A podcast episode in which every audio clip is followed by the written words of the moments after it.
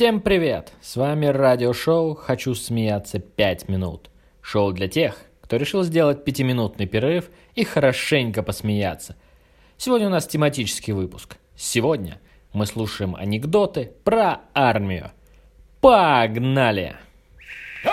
Пока был в армии, моя девушка сдала на права, похудела, нашла клевую работу, поступила на второе высшее.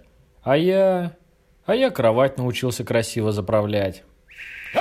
Папа, а почему половина моряков лысые, а вторая половина седые? Видишь ли, лысые – это те, кто ходит на всем, что держится на воде. Они выходят в любой шторм, швартуются с полного входа в самых тесных гаванях, на полном ходу проходят самые узкие и извилистые фарватеры, посещают пиратские районы. А седые? А седые – это те, кто ходит в море с лысыми. В казарму новобранцев заходит лейтенант. «Кто тут разбирается в электричестве?»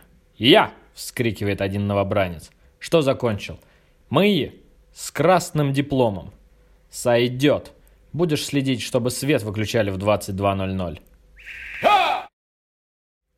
В военкомате. Я хочу продолжить семейную традицию – служить во флоте. Молодец. А ты хоть плавать-то умеешь? А у вас что, кораблей совсем не осталось? Дембельнулся парень из танковых войск. Заходит в тату-салон и говорит кольщику. «Накали мне танк на всю спину». Через пять минут работы кольщик говорит. «Вот и все». Дембель ему отвечает. «А что так быстро-то?» Татуировщик. «А что там колоть-то? Всего четыре буквы». Новобранец докладывает майору. «Товарищ майор, с нашего танка гусеница слетела». «Ладно, не жадничай, пусть воробьи поклюют». Маршал звонит генералу. «У тебя есть два толковых полковника?» «Ну, есть». «Отлично. Пришли их ко мне. Надо диван переставить». «Деда, а почему говорят, что моряки ходят в море?» «Ну, все верно, внучок. Мы, пехота, в кусты ходим, а они в море». В армии сержант. «Кто тут склонен к математике?» «Ты, Сидоров». «Отлично. Бери лопату, будешь корни извлекать. Молодой солдат сдает экзамены в учебке. Учился на повара. Прапорщик из экзаменационной комиссии задает ему последний вопрос на засыпку. Сколько котлет можно изготовить из килограмма мяса? Солдат, не раздумывая, отвечает.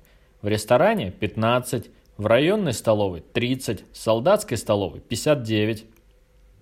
А почему это 59, а не 60? Так это уже булочки будут, товарищ прапорщик. Жена военного приходит домой в гневе. Муж, тебе письмо. В нем две новости. Хорошая и плохая. С какой начать?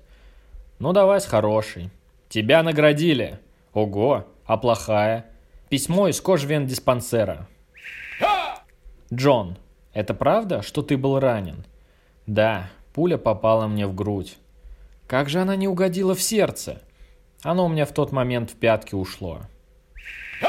В столовой. Кто дежурный? Я, товарищ полковник. Почему не кладете лавровый лист в суп? Не жрут, товарищ полковник. Алло, я насчет сарая. Это ракетная база, вы не туда попали. Нет, это вы не туда попали. В армии. Слышал? Вчера танкисты своего повара чуть не убили. За что? Да перед самым наступлением, гад, он им горохового супа наварил.